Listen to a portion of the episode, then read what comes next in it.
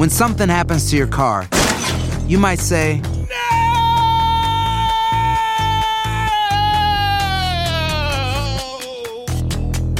My car. but what you really need to say is something that can actually help. Like a good neighbor, State Farm is there. And just like that, State Farm is there to help you file your claim right on the State Farm mobile app. So just remember, like a good neighbor, State Farm is there. State Farm, Bloomington, Illinois. Bienvenidos al podcast con los mejores momentos de Despierta América. Tu show diario de entretenimiento, noticias, consejos útiles y más. Este es el show que le pone alegría, esperanza y buenas vibras a tu día. Sigue el podcast de Despierta América en Euforia Buenos días, familia de Despierta América. Buenos días. Buongiorno, principesos. Estuvo intenso el fin de semana. desveladísimo. Desveladísimo el chef y ¿Cómo lo yo estamos, pero bueno, aquí estamos. No podíamos fallarles esta semanita. Un poco ronco, un poquito malito de la garganta, pero hay que seguirle macheteando. Te ves súper, tacherín. Relax. Pastillas por todos lados que uno necesita esta edad, pero vámonos. Dejaste el alma en la cancha. Muy Última semana de junio, gracias por despertar junto a nosotros. Programazo el día. Así Bueno, y es. recuerden que aquí estamos desde hace 25 años trabajando para hacerles a ustedes la vida más fácil, ¿eh? Así es. Gracias y bien. Hay que hablar de esto que causa pues consternación a nivel mundial y es que hay una gran tragedia en Colombia. A nuestra sala de redacción llegan impactantes imágenes del colapso de las gradas en una plaza de toros. En segundos, la estructura se desploma, dejando a personas atrapadas entre inmensas vigas de madera. Ya se contabilizan varios muertos y cientos de heridos, como nos dice en vivo desde el Espinal en Tolima, Yesid Vaquero. Yesid, buenos días, cuéntanos. Hola, ¿qué tal? Buenos días. Saludos desde el Espinal Tolima. Es un gusto saludarles en una tierra que hasta ayer estaba en ferias y fiestas y hoy está en una tragedia por cuenta del desplome de ocho palcos de esta plaza de toros que ustedes están viendo en este momento. Ocho de esos palcos hechos con madera de modo artesanal se cayeron, se vinieron al suelo y causaron una especie de efecto dominó desde el número 34 hasta el número 41. Se vinieron al suelo dejando todo abajo, tanto a la gente que estaba ahí como a los que estaban viendo el espectáculo. Como ustedes pueden ver, son aproximadamente tres o cuatro pisos que se forman hacia arriba y todos se cayeron tras el colapso de estas graderías. Al pasar esto, pues hubo una tragedia, una tragedia que deja un sinnúmero de heridos y una cantidad de muertos que todavía no está determinada. A continuación, les presentamos esta historia de lo que muchos dicen es la crónica de una tragedia que estaba anunciada. Esta imagen de un dron que grababa un video institucional de las festividades de El Espinal muestra el momento en que se viene abajo un lado entero, repleto de gente, en una improvisada plaza de toros en el departamento del Tolima. En tierra, el caos era total. Pero de verdad que fue terrible. Eh, fue una tragedia desastrosa porque fue un, un viejo que verdaderamente nunca lo había vivido. Mientras muchos trataban de sobrevivir, buscar a familiares o simplemente huir. En el centro del escenario, el toro, aún bravío y sin entender lo que sucedía, continuaba embistiendo a todo el que le pasaba por delante. En ese momento ya había muertos y centenares de heridos.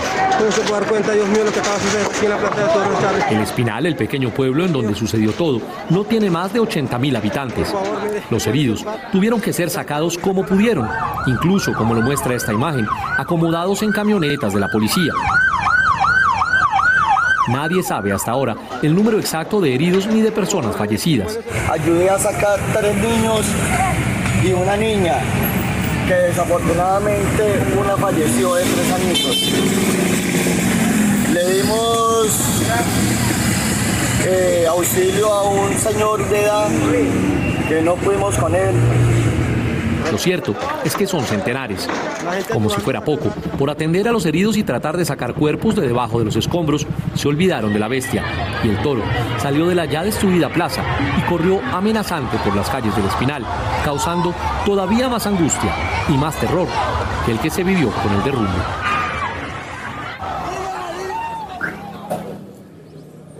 Miren, es muy temprano aquí en Colombia, son las 6 de la mañana, 10 minutos. Eh, Hoy es día festivo y aún así hay mucha gente de este pueblo que llegó aquí al lugar y que no se ha movido de acá para presenciar lo que pasó, pues ha enlutado las ferias eh, y, y fiestas de este lugar. Las autoridades tanto del departamento del Tolima como la alcaldía de aquí del Espinal aún deben muchas explicaciones de lo que ha sucedido. Deben explicaciones de a quién le dieron el contrato, deben explicaciones de qué tipo de madera utilizaron y deben explicaciones de cuántos son realmente los afectados. Información que seguramente ampliaremos con ustedes más adelante. Yo por ahora regreso contigo, Sasha. Que tengan muy buenos días. Yesid Vaquero, gracias por brindarnos estos nuevos detalles en vivo desde Colombia. Y hoy comienza la primera semana sin protección federal para el derecho al aborto tras más de 48 horas de protestas por la revocación de Roe contra Wade. En horas de la noche, decenas de inconformes realizan una vigilia con velas encendidas justo en la escalinata de la Corte Suprema. Varios estados ya restringen el procedimiento, pero existen alternativas que no podrían prohibir, como nos dice Edwin Pitti en vivo desde Washington DC. Buenos días, Edwin.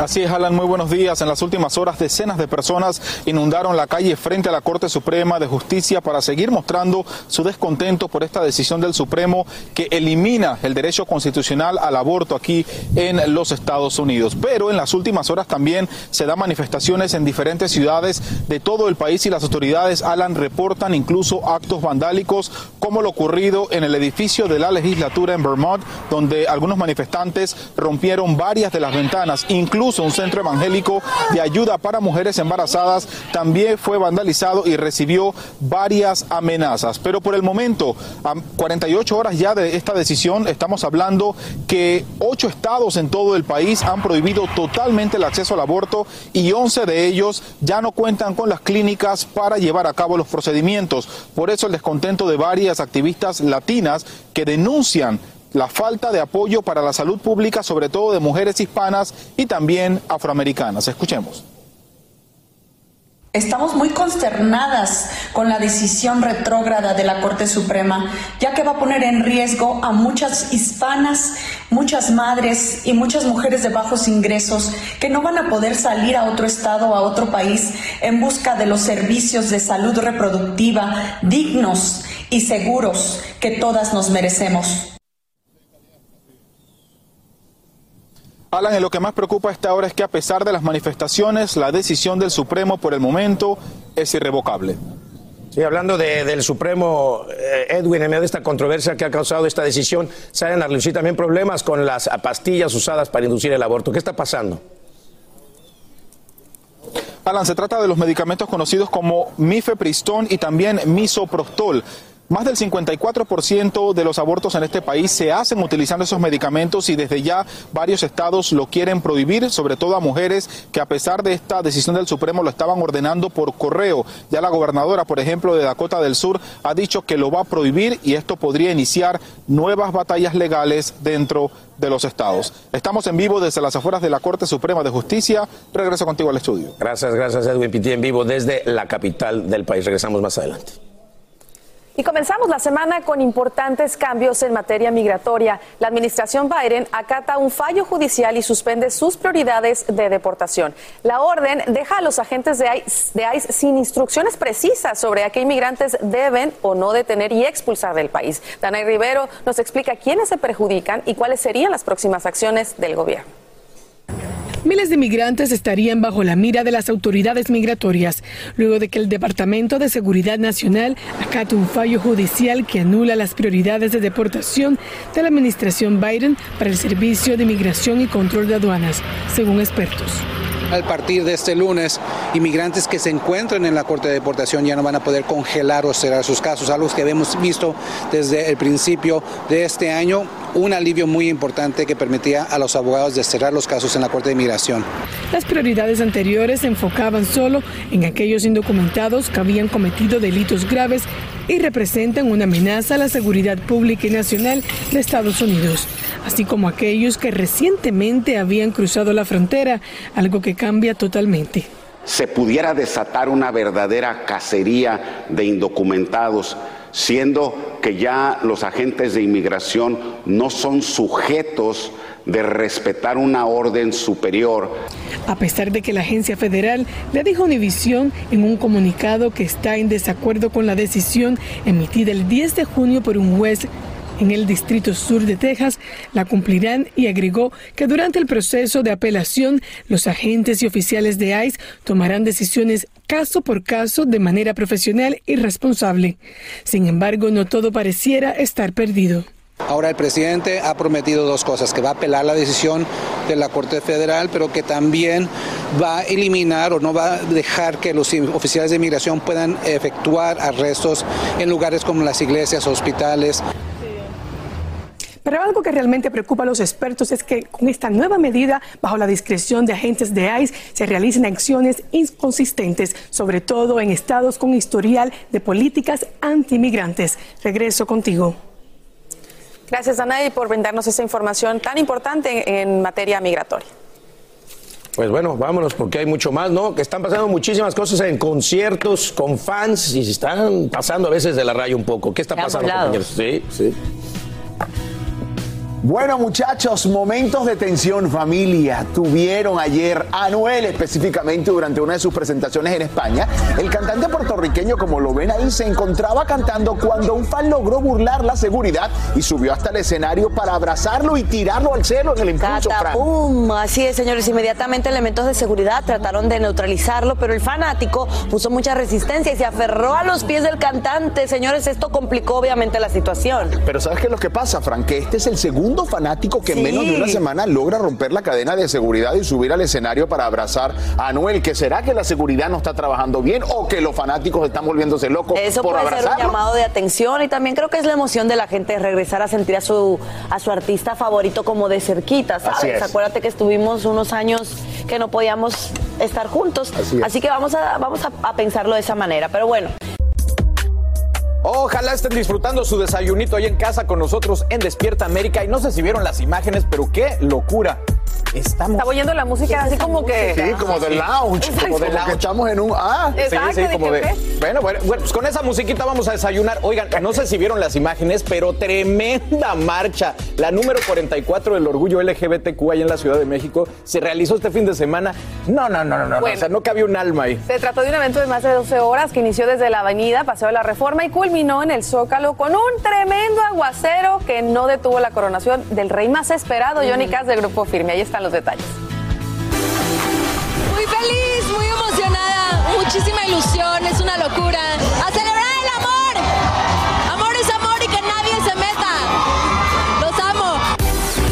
Con estas palabras y ante más de 250 mil asistentes, Ana Paola participó en la conmemorativa marcha número 44 de la comunidad LGBT en la Ciudad de México, en la que varios famosos se dieron cita, como Sergio Mayer, que asistió con su esposa Isabela Camil y su hija Victoria, dejándonos un gran mensaje. Los crímenes de odio se tienen que acabar, la violencia de género tiene que erradicarse, que hay que ser respetuosos, incluyentes y que nuestros hijos tienen que crecer con esa mentalidad de ser respetuosos de los derechos humanos. Me siento muy padre de acompañarlo porque es una comunidad que se merece mucho respeto a cómo enseñan su propio, cómo son y no les da miedo.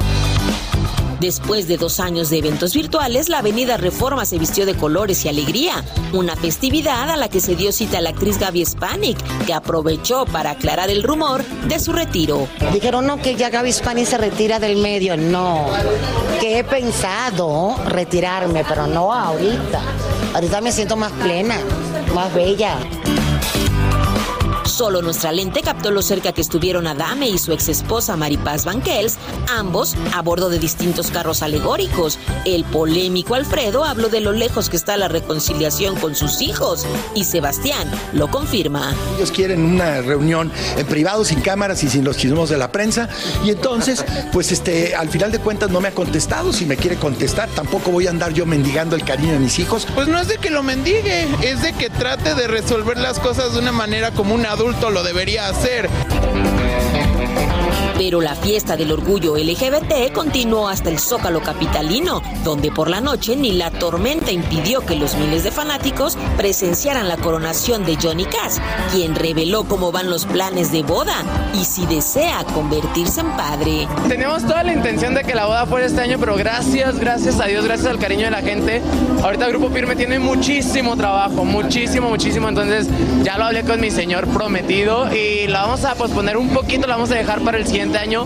Ya estamos juntos, estamos viviendo juntos, el amor está aquí. ¿Te ves pronto o no? Ay, no. Hay que disfrutar ahorita, más adelante. Desde México para Despierta América, Vianey Díaz. Ah, mira, ni el aguacero. Se vio esa imagen, ¿verdad? La lluvia cayendo y él como que era ahí cumpliendo con su compromiso. Sí, y sí que lo es este muchacho para muchos, de verdad, porque cantando, bueno, el género que canta, música regional sí. mexicano y alzando su bandera como defendiendo su, Sí. su sexualidad de esa manera es increíble y le abre las puertas también y es como un camino de luz para muchos jóvenes que sabemos la pasan muy mal. Lo difícil que puede llegar a ser. Y otra cosa, sin duda alguna, lo de Adame con el hijo. Ahí van a seguir. Van a seguir con esto. Hacer tequila, Don Julio, es como escribir una carta de amor a México. Beber tequila, Don Julio, es como declarar ese amor al mundo entero. Don Julio es el tequila de lujo original, hecho con la misma pasión que recorre las raíces de nuestro país. Porque si no es por amor, ¿para qué? Consume responsablemente. Don Julio Tequila, 40% alcohol por volumen, 2020. Importado por Diageo Americas, New York, New York. Hay gente a la que le encanta el McCrispy y hay gente que nunca ha probado el McCrispy. Pero todavía no conocemos a nadie que lo haya probado y no le guste. Para pa pa pa. Boost Mobile tiene una gran oferta para que aproveches tu reembolso de impuestos al máximo y te mantengas conectado. Al cambiarte a Boost, recibe un 50% de descuento en tu primer mes de datos ilimitados. O, con un plan ilimitado de 40 dólares, llévate un Samsung Galaxy A15 5G por $39.99. Obtén los mejores teléfonos en las redes 5G más grandes del país. Con Boost Mobile, cambiarse es fácil. Solo visita boostmobile.com. Boost Mobile, sin miedo al éxito. Para clientes nuevos y solamente en línea, requiere AroPay. 50% de descuento en el primer mes requiere un plan de 25 dólares al mes. Aplican otras restricciones. Visita para detalles. Alegra tu día y mantente informado con lo mejor de Despierta América.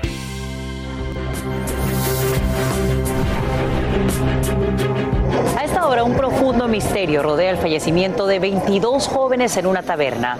Las víctimas tendrían entre 18 y 20 años, aunque al menos un adolescente tendría apenas 13. Al parecer festejaban el final de los exámenes escolares de invierno. Investigadores en Sudáfrica ya comienzan a practicar autopsias para determinar las causas de las muertes. Hay que destacar que la tragedia ocurre justo mientras se celebra el mes de la juventud en esa nación africana. Rompe el silencio la familia de la abuela que muere luego de ser atropellada en Nueva York, esto por un conductor que se da a la fuga. Su nieto de 8 años también resulta herido y ahora mismo lucha por su vida en un hospital. Nos vamos en vivo hasta la Gran Manzana con Peggy Carranza, quien nos dice cuál es la condición médica del menor y de otros heridos. Peggy, buenos días, te escuchamos.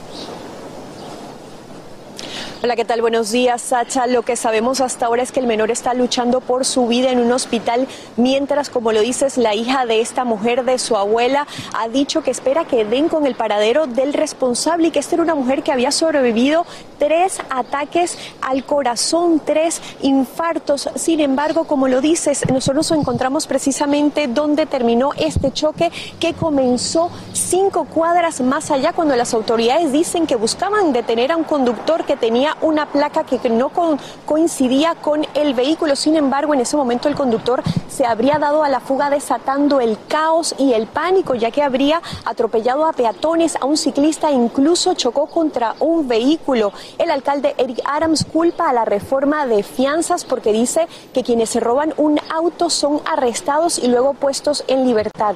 Y según la municipalidad, desde el viernes ha habido al menos seis accidentes de tránsito que han dejado muertos y heridos, incluyendo un niño de 11 años que paseaba en su bicicleta cuando fue arrollado por un camión de helados conducido por un hispano con una licencia de conducir suspendida. Esto según las autoridades, Sacha. Peggy Carranza, eh, muy lamentable sin duda lo que ocurre y estamos pendientes, por supuesto, a lo que arroje las averiguaciones. Te agradecemos por brindarnos estos nuevos detalles en vivo desde la Gran Manzana. Y como te hemos informado, no cesan las protestas contra la decisión de la Corte Suprema que deja el derecho al aborto sin protección constitucional. Hay quienes subrayan que el fallo tiene un alcance más allá de lo legal porque estas prohibiciones darían pie a procedimientos ilícitos para interrumpir embarazos que pondrían en riesgo las vidas de las mujeres. Para profundizar en este tema, conversamos esta mañana con el doctor Víctor Hugo González, especialista en ginecología. Y gracias, doctor, por acompañarnos en vivo desde Miami. Bien, con esta decisión sabemos que ya hay varios estados que eh, prohíben el aborto a nivel estatal o estarían a un paso de hacerlo. Nos gustaría entender cuáles son los riesgos que enfrentan, por ejemplo, mujeres que ya no tienen acceso en sus lugares donde viven a una interrupción de embarazo de forma legal y recurrirían a procedimientos ilegales. Desde un punto de vista de salud, ¿qué es lo que podría ocurrirles? Los riesgos son muchos. Eh, podrían hacerse procedimientos en lugares que no observan la higiene y los, procedimientos médicos necesarios. eso podría conllevar a hemorragias que podrían ser fatales, infecciones que podrían llevar a la paciente a una sepsis y también algo que no, hemos medido también sería eh, todo el problema psicológico que podría conllevar un aborto ilegal. Eh, claro, son eh, muchos puntos. Eh, doctor, nos gustaría también entender, hay algunos sectores del país que temen que algo similar podría ocurrir, por ejemplo, con el acceso a pastillas anticonceptivas o esta píldora que se usa para una interrupción de embarazo. como ginecólogo, sin obviamente saber a ciencia cierta qué es lo que podría pasar, ¿cuál sería el impacto de también no permitirles el acceso desde un punto de vista federal a las mujeres que no desean traer a este mundo al, hijo que llevan en el vientre? aunque mi especialidad es realmente la medicina materno-fetal que se encarga de embarazos de alto riesgo y no, eh, no hacemos abortos, eh, realmente la, opción eh, médica es válida y es algo que muchos pacientes eh, usan, ya que no es invasiva y no tiene muchas complicaciones. Las complicaciones serían mínimas, pero por supuesto eso tendría que ser aceptado o podrías, tendría que ser de una manera legal, accesiblemente para nuestros pacientes. Y esto es algo que vamos a tener que batallar a nivel estatal, o sea, no la, la batalla no está perdida, ni mucho menos, es algo que todos nosotros nos que nos encargamos de la salud de la mujer, tenemos que luchar y batallar por que se vuelva a obtener o que se conserven los derechos para la mujer. Doctor Víctor Hugo González, especialista en ginecología, le agradecemos infinitamente que nos haya acompañado en vivo desde Miami en Despierta América para hablar de este tema, por supuesto que genera mucha controversia a nivel nacional e internacional. Muchas gracias. Esta mañana surgen preguntas sobre el futuro de varios derechos constitucionales luego que la Corte Suprema revocara la protección federal al aborto. Ahora el juez Clarence Thomas escribe una opinión sugiriendo reconsiderar fallos anteriores como el acceso a métodos anticonceptivos y el matrimonio entre personas del mismo sexo. Para saber qué nuevos pasos daría la Corte, conversamos esta mañana con el abogado constitucionalista Joseph Malouf. Joseph, gracias por acompañarnos en vivo desde Washington. DC. Buenos días. Buenos días y muchas gracias por tenerme. Bien, antes de entrar de lleno en estas opiniones del juez Thomas, quiero que aclaremos lo que escribe en su opinión el, juez Alito con respecto a esta decisión de revocar Roe versus Wade con un apoyo de cinco contra a cuatro de los jueces del máximo tribunal. Bueno, para mí la decisión del juez es simplemente decir el derecho al aborto no existe, nunca ha existido. Ese es un derecho que cada estado puede regular y no es algo que la Corte Suprema va a interceder. Ahora bien, hay muchas interpretaciones, por supuesto, por la opinión del juez eh, Thomas, eh, Clarence Thomas. ¿Qué representaría esto, por ejemplo, para el derecho a tener acceso a pastillas anticonceptivas a nivel federal, el derecho también a que personas del mismo sexo puedan eh, casarse y que tengan los mismos derechos que personas heterosexuales? ¿Cómo interpreta usted como abogado constitucionalista estas eh, opiniones que emite este juez? Esta, ah, estos comentarios que hizo el juez Thomas, obviamente, no es nada nuevo, él ha hecho comentarios similares en el pasado, pero eh, pone en riesgo eh, todos los derechos que tú mencionaste, en parte porque es la misma razón, la misma lógica que la Corte utilizó en Roe versus Wade. La Constitución no dice las palabras aborto, no dice la palabra anticonceptivo, no dice la palabra matrimonio entre personas homosexuales, pero la novena enmienda dice que no todos los derechos de los ciudadanos están enumerados en la Constitución y le pertenecen al pueblo. Esos derechos incluyen privacidad. Tienes varias enmiendas que hablan de privacidad, entonces la lógica es que los fundadores del país encontraron que privacidad era importante, privacidad de qué hacer con anticonceptivos, entonces era importante. El juez dice no, a menos que los derechos estén deletreados en la Constitución, palabra por palabra, esos derechos no existen. Y este proceso de debido proceso sustancial que él habla, dice que no existe, que ese es un concepto constitucional por el cual se reconocen derechos no enumerados en la Constitución y consecuentemente todos estos casos están en un riesgo real de ser cancelados. Joseph, eh, hay que reconocer que, por supuesto, hay personas que están a favor de la decisión que toma el máximo tribunal, pero quiero compartir lo que dice una encuesta que publica hace solo unas horas la cadena CBS News y YouGov, que el 59% de la población estaría en desacuerdo con esta decisión del máximo tribunal y van un paso más allá. 52% dice que el país ha tomado un paso hacia atrás. Como abogado constitucionalista, ¿cuál es su opinión? Y también me gustaría saber si existe una posibilidad, por lo menos bajo esta administración, de aumentar el número de jueces en el máximo tribunal del país. Bueno, mira, primero y antes que nada, claramente esta decisión y el, efecto que va a tener en el país va a ser irreparable. Ahora, la Corte está yendo el lado opuesto del país, pero la Corte no trabaja basado en la opinión pública, entiendo yo eso. Ah, pero han abandonado los conceptos legales que se llama estera decisis, donde tú sigues el precedente y tratas de crear un sistema donde la gente puede decir, bueno, el precedente de la Corte es tal y va a seguir igual. En este caso, la Corte Suprema solamente habló de 1896, en un caso que confirmó segregación y que eventualmente fue desegregado para un ejemplo donde la Corte cambia precedente, pero eso era para eh, dar derechos, no para quitar derechos. Así que en esa parte yo lo veo muy difícil. En términos de una Corte más grande, eh, necesitarían suspender el filibuster en el Senado para permitir solamente 51 votos en vez de los 60 que típicamente se requieren, porque 10 votos ahí serían de republicanos que no están interesados en expandir la Corte. Ah, pero sí, me parecería muy apropiado ya que tenemos una corte tan pequeña y un país tan grande que no representa al país. Sumamente interesante, abogado Maluf, todo lo que nos comparte esta mañana en vivo desde Washington, D.C. Gracias por brindarnos su perspectiva como un experto en derecho constitucional. Gracias por tenerme.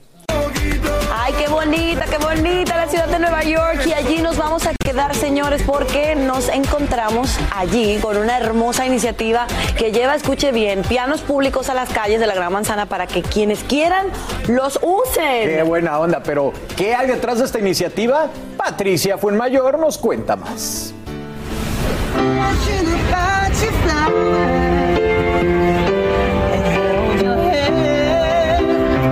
Quizás camines por Nueva York y te encuentres con un hermoso y colorido piano en mitad de la calle. Son parte de la iniciativa Sing for Hope o Canto de Esperanza. Es un movimiento musical que nació luego del 9-11 queríamos hacer algo positivo. Entonces empezamos a compartir música para los bomberos. Y de ahí bueno, continuamos a crecer como casi un movimiento de paz, de armonía y de poner arte en medio de la vida cotidiana, en medio de nuestras calles. Al momento llevan más de 600 pianos distribuidos en toda la ciudad y celebridades como John Batiste, quien forma parte de los directores, están cada vez más comprometidos con esta bella iniciativa. Tenemos muchas divisiones políticos, espirituales o lo que sea, pero en, en música podemos encontrar un idioma universal. La verdad es que cuando yo me siento a tocar piano o escuchar piano, yo no tengo que saber nada de una persona, yo veo su corazón y encuentro algo que tenemos en común. ¿Cómo es el proceso? ¿Cómo reciben los pianos? ¿Quiénes los pintan? Cada piano es una obra de arte, una obra maestra. Y tenemos todo un grupo de artistas, miles de artistas que han puesto horas y horas de trabajar y de hacerlos que son tan bellos visualmente como musicalmente. Es la ciudad con más pianos públicos en todo el mundo. Sin embargo, Sign for Hope también ha hecho crecer este movimiento en ciudades como Londres, Beirut, Atenas, Miami y Los Ángeles. Este es uno de los proyectos de arte público más grandes del país. Estos pianos colocados en parques y espacios públicos de la ciudad impulsan la creación de música improvisada. Son usados para jam session. La gente se acerca y canta, se relaja y comparte su pasión por la música. La vida de estos pianos es maravillosa porque luego de estar en la calle van a otro lugar. Lo que la mayoría no saben es que después de estar aquí, en las calles, en los parques, van a vivir vidas en nuestras escuelas. Y es que la misión de Sing for Hope es que los niños en la ciudad de Nueva York tengan más acceso a la música y el arte. En Little Island nos encontramos a Joshua. ¿Dónde aprendiste a tocar piano? Él aprendió a jugar piano en la escuela. Cuando la maestra me mandó un video, él jugando el piano Sing for Hope en la escuela de él, yo le dije, pero ¿qué clase está jugando él de música? Su colegio no imparte clases de música, pero Joshua en su tiempo libre explora los sonidos y aprende él solo. ¿Cuál es tu sueño? When I grow up, I want to be um, a pianist. ¿Qué sientes cuando estás tocando el piano? Um, joy and happiness. A través de la página singforhope.org usted podrá ver los horarios y dónde están dispuestos los pianos.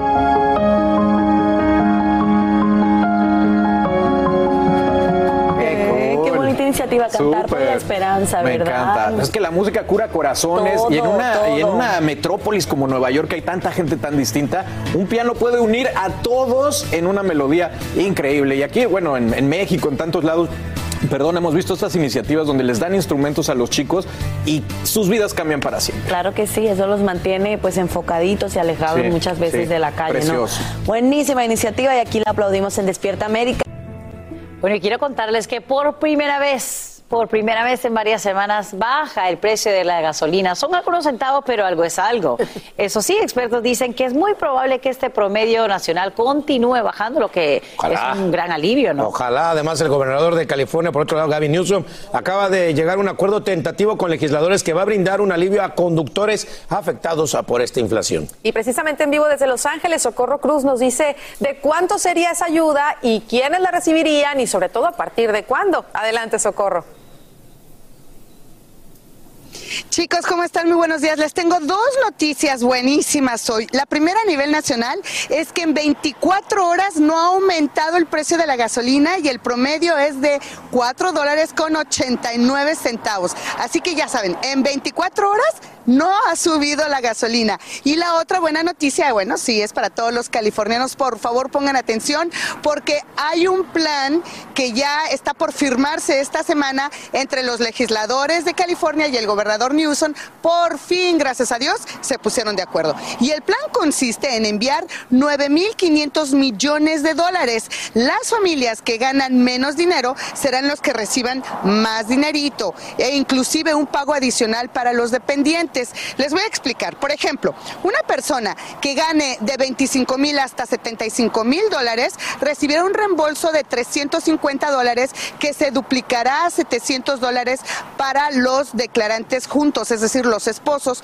y recibirán 350 dólares por cada dependiente, teniendo un reembolso máximo, escuchen chicos, de 1.050 dólares. Buenísimo. El siguiente nivel de ingresos que fue pensado, bueno, ahí están incluidos los solteros y familias que ganen un ingreso de 75 mil hasta 125 mil. Ellos recibirán reembolsos de 250 dólares y por cada niño u otro dependiente también 250 dólares adicionales, haciendo un total de 750 dólares como máximo en su reembolso. Hay críticas, ya saben, como siempre están los que no están de acuerdo en todo y muchos dicen que se trata de una gran discrepancia porque se están incluyendo a las personas que ganen 250 mil dólares individualmente. Muchos dicen, una persona que gana 250 mil dólares al año, una persona necesita 200 dólares como ayuda, bueno, así lo están poniendo en este plan. Y las familias que ganen hasta medio millón de dólares también recibirán hasta 400 dólares y 200 dólares por dependiente, tendrían un máximo de reembolso de 600 dólares. ¿Qué opinan ustedes? Gracias, Socorro Cruz, por brindarnos estas muy buenas noticias en vivo desde Los Ángeles. Si no sabes que el Spicy McCrispy tiene Spicy Pepper Sauce en el pan de arriba y en el pan de abajo, ¿qué sabes tú de la vida? Para, pa, pa, pa.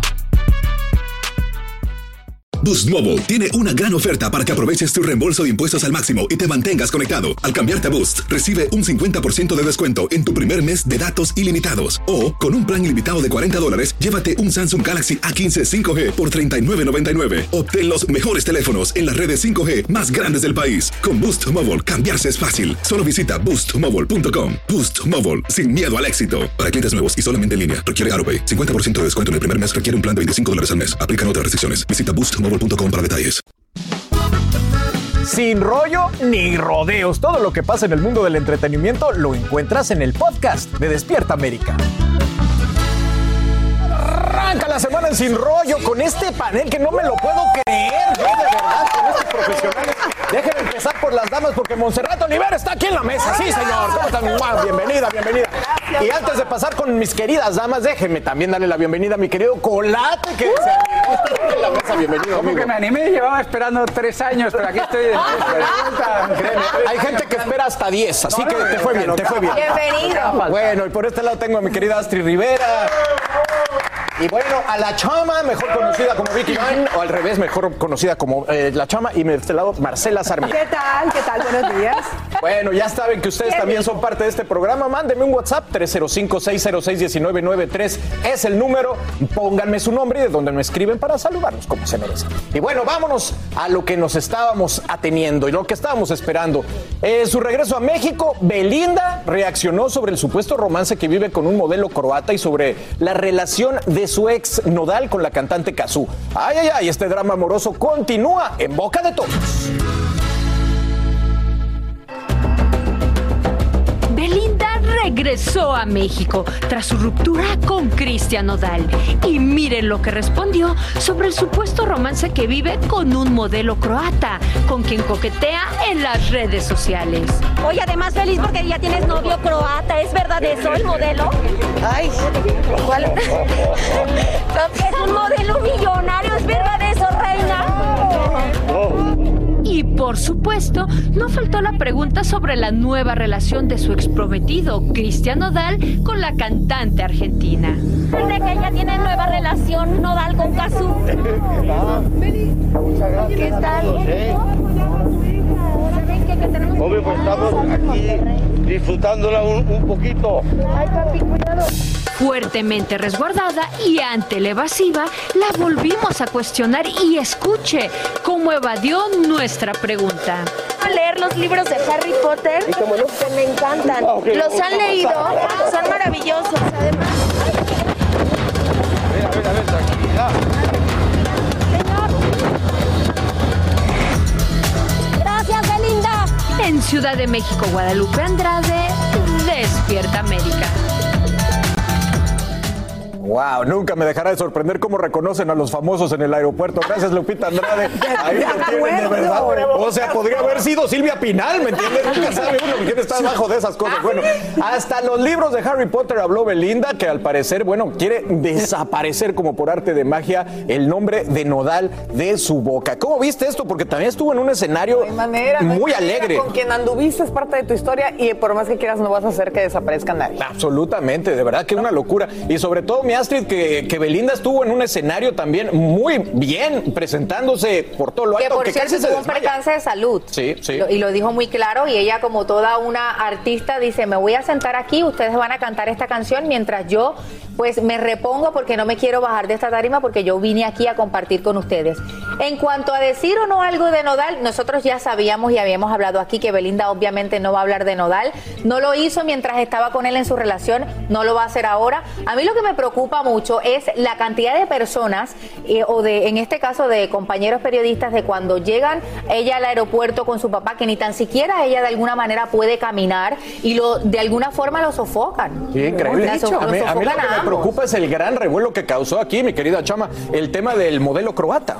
Bueno, yo, yo defiendo a Belinda en ese punto, ¿no? ¿Quién no quisiera estar con ese modelo croata? La verdad es que está muy bonito. Muy galán. Pero yo creo que ya es hora de dejarla tranquila. Ya ella claramente no quiere responder, está evadiendo todo. Magistral eso de los libros de Harry Potter fue como, no me pregunten porque no voy a responder.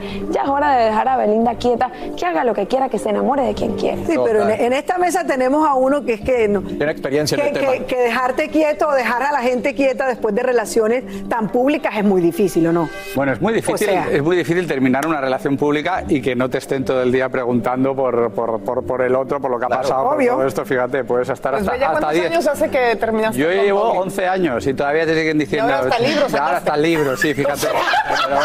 Aunque no te pregunten, Ahora, por favor, Por lo menos puedes Lo que- hablar de tu libro y no de Harry Potter. Eh, pero yo creo que a Belinda ahora lo que le toca es divertirse un poquito, ¿no? O sea, todavía está, pues no creo que sea el croata el, el afortunado, sí, nada más, eh, ¿sabes? Eh, pero yo creo que antes de que llegue su próximo eh, su próxima pareja, pues va a tener que estar divirtiéndose un poco. Además está mucho en España, donde hay muy buen eh, género masculino, no lo digo por nada, pero... mucho hombre, mucho hombre.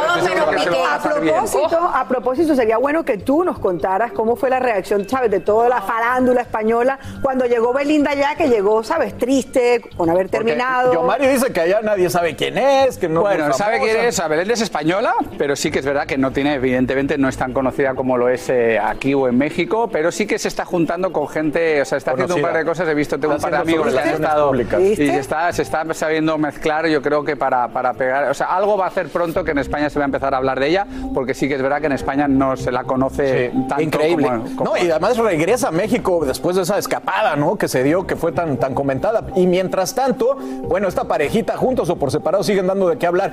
Porque Nodal, qué bárbaro, la diferencia es abismal. Él desahogándose hasta las lágrimas en su concierto en Colombia sobre la situación que vive. Miren esto. Me ha costado llegar a este público tan bello que tengo hoy. ¿Entienden? Se lo repito, yo no soy un buen ejemplo de ser humano, ¿entienden? Tengo 23, tengo 23 años.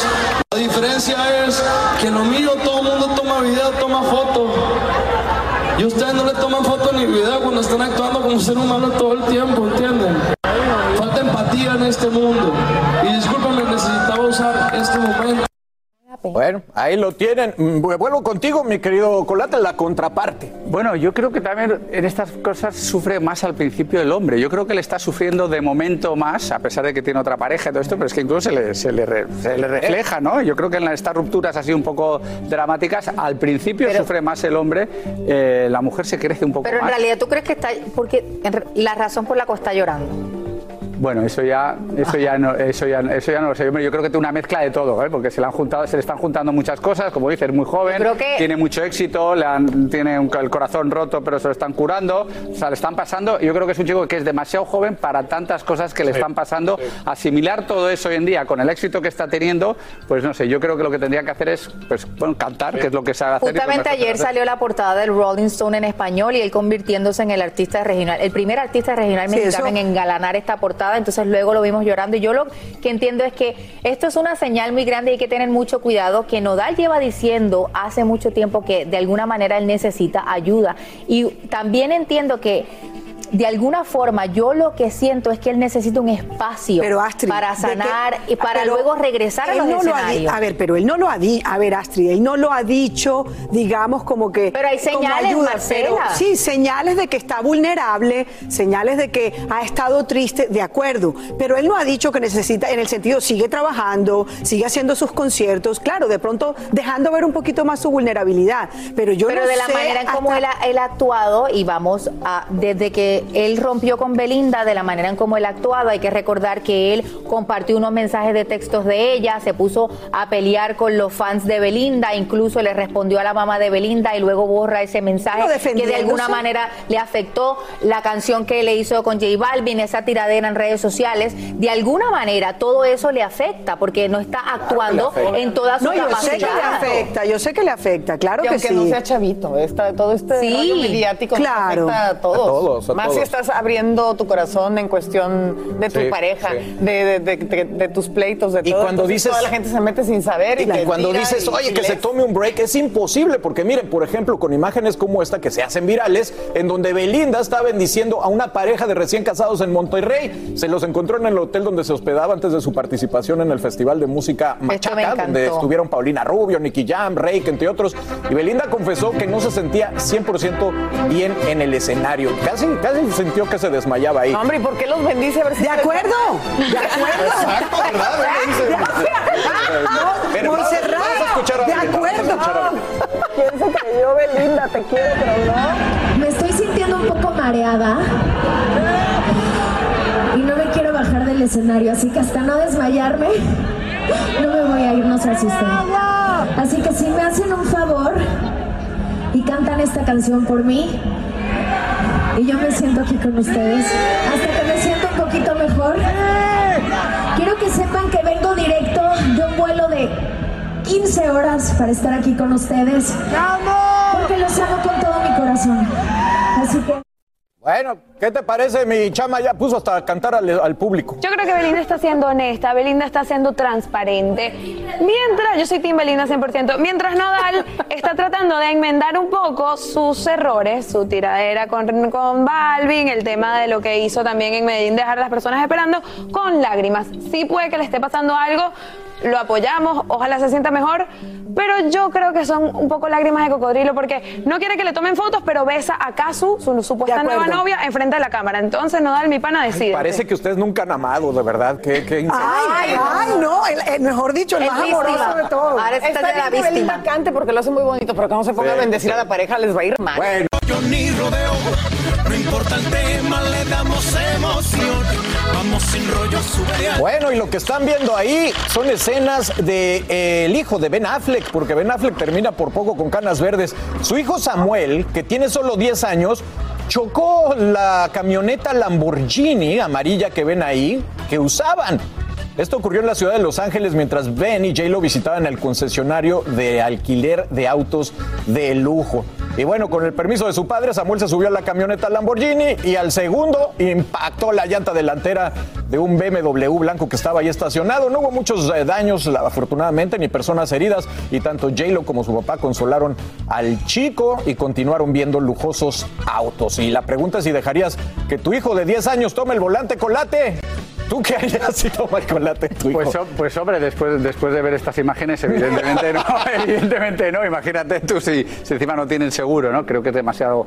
eh, jo- 10 años son, son muy pocos años para saber, por mucho que te gusten, tienes los cars, tienes otro tipo de cosas para hacer, pero subirte en un coche de lujo con 10 años y ponerlo en marcha me parece una. Pero es una- problema de que gente ba- millonaria. Bastante poco ha pasado. Total. Bastante Digo, poco ha pasado con lo que podía haber sido, ¿no? Yo me acordé cuando estaba dando, leyendo la noticia de, de Paul Walker que se subió en este Porsche y se estrelló y bueno, así perdió la vida. Porque estos son supercoches, no se los puedes dejar así como hace un Sí, yo niño. no sé por qué lo dejaron, pero bueno. Qué absurdo, ¿verdad? ¿Será Bueno, que le yo sobra? estaba pendiente. Aquí es la única eh, respuesta a esto es que lamentablemente su papá, quien estaba con él, pues no estaba pendiente al niño en ese momento. ¿Por qué? ¿Cómo Porque al final del día si tiene a J-Lo enfrente? Bueno, pues tiene que ser un poquito más responsable, ¿no? coches.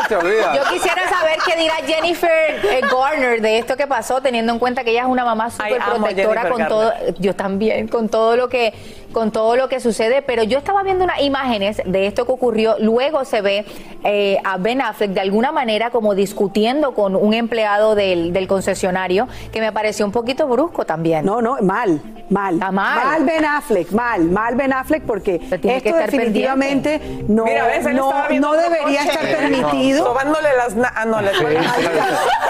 espalda pierde su Sí,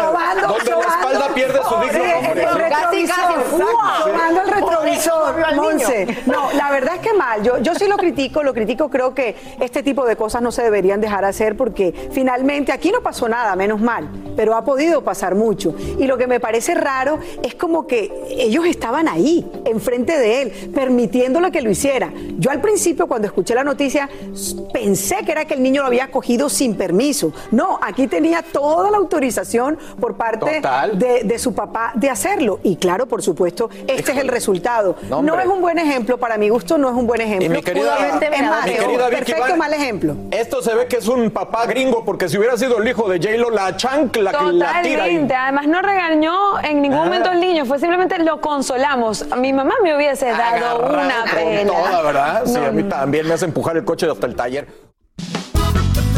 Sin rollo ni rodeos. Todo lo que pasa en el mundo del entretenimiento lo encuentras en el podcast de Despierta América. Fíjense que hoy ella, eh, que está en el flow de Miami, por cierto, la criticaron por decir que era creepy o siniestro el invento este de escuchar a los seres queridos que ya están muertos en la voz de Alexa de este dispositivo pues especial, ¿no? Y le pondrían la voz de un ser querido. Teóricamente fallecido a su Alexa. Tú dijiste que estabas en desacuerdo. Yo dije que me parecía muy incómodo porque no es tu abuelita. Yo, mira, yo haría lo que sea por un abrazo más de mi abuelita, escuchar la voz de mi abuelita otra vez. Pero no es la voz de mi abuelita, es la voz de una, o sea, es una máquina, no es mi abuelita lo que yo estaría escuchando. Entonces preguntar qué hora es y que me responda mi abuela. Y aunque suene a tu abuelita, sí se me hace creepy como. Es muy creepy, muy Lo que pasa es que yo entiendo de la manera en cómo ellos los van a hacer, porque ellos pueden de, eh, utilizar una voz de un audio y sintetizar esa voz de esa persona, que obviamente tú vas a escuchar de alguna forma a esa persona. Los procesos de duelo son bien difíciles, son bien individuales y los procesos de duelo también son dolorosos. Tener a otra persona que, que tú escuchas a esa persona que ya falleció, pues obviamente es un proceso traumático. Yo le pregunté a mi esposo, mi esposo eh, perdió a su mamá cuando él tenía tres años, él ni tan siquiera se acuerda de la voz de ella, pero me dice, volver a escuchar la voz de mi mamá en estos momentos, para mí, aunque daría lo que fuera por saber cómo era su voz, porque no me acuerdo, sería muy traumático y muy doloroso para mí. Claro. Y no, y quienes hemos perdido a una persona que amamos y queremos, pues realmente lo que queremos, por supuesto, aprender a vivir sin ella.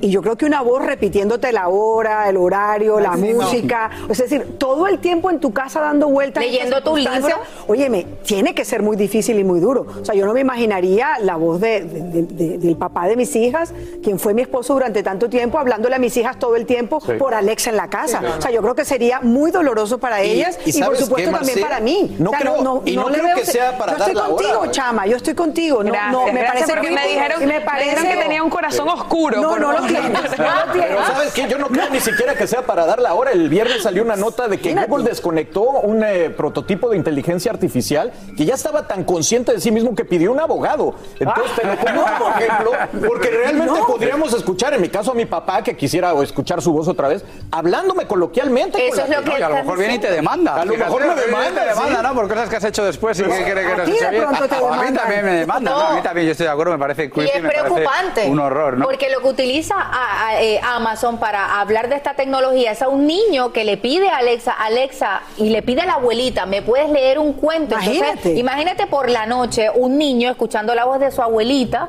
leyéndole un cuento antes de dormir. Chama, No, rápidamente. llega la mamá y se pone a llorar, No, no, a su no, mamá no. y Eh, le Corazón oscuro, ¿y qué más te dijeron? Pues ya nos tenemos que ir. No, pero- agresiva, pero me gusta que somos seis, seis corazones oscuros aquí.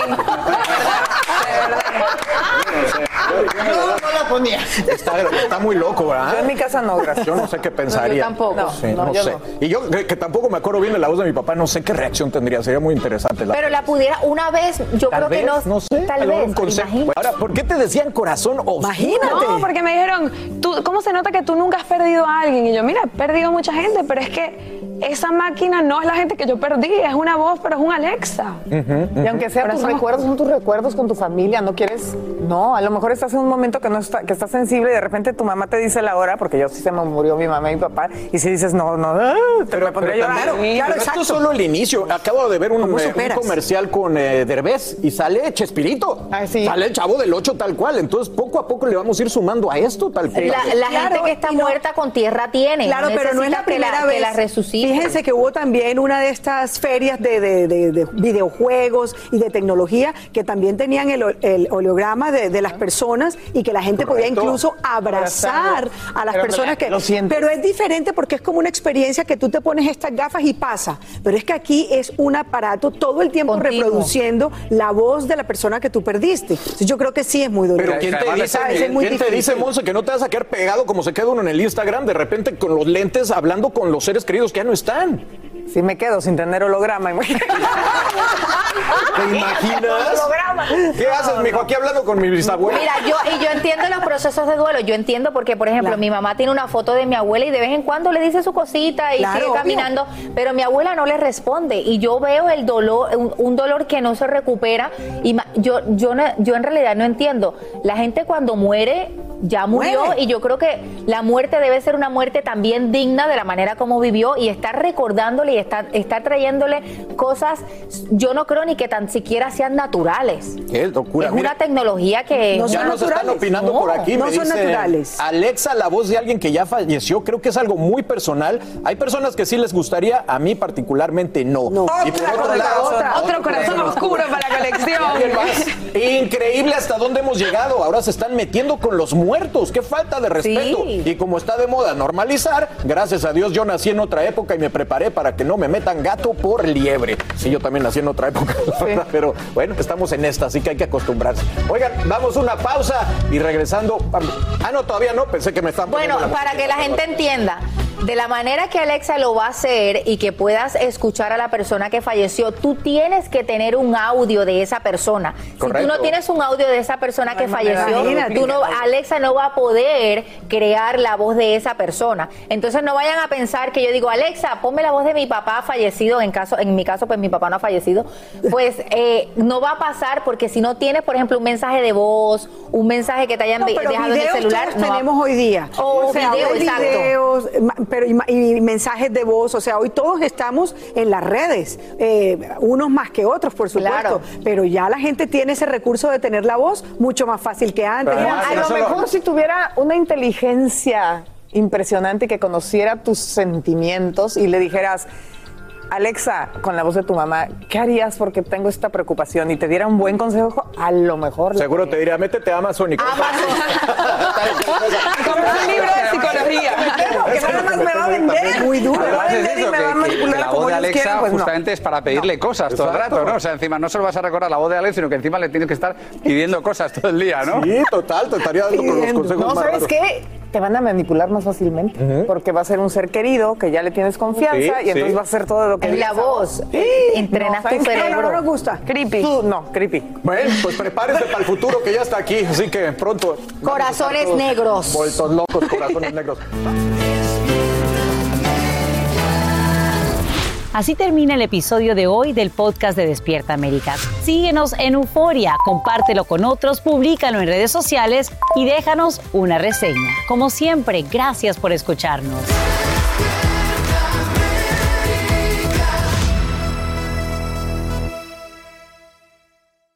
Boost Mobile tiene una gran oferta para que aproveches tu reembolso de impuestos al máximo y te mantengas conectado. Al cambiarte a Boost, recibe un 50% de descuento en tu primer mes de datos ilimitados. O, con un plan ilimitado de 40 dólares, llévate un Samsung Galaxy A15 5G por $39.99. Obtén los mejores teléfonos en las redes 5G más grandes del país. Con Boost Mobile, cambiarse es fácil. Solo visita boostmobile.com. Boost Mobile, sin miedo al éxito. Para clientes nuevos y solamente en línea, requiere AroPay. 50% de descuento en el primer mes requiere un plan de 25 dólares al mes. Aplican otras restricciones. Visita boostmobile.com para detalles.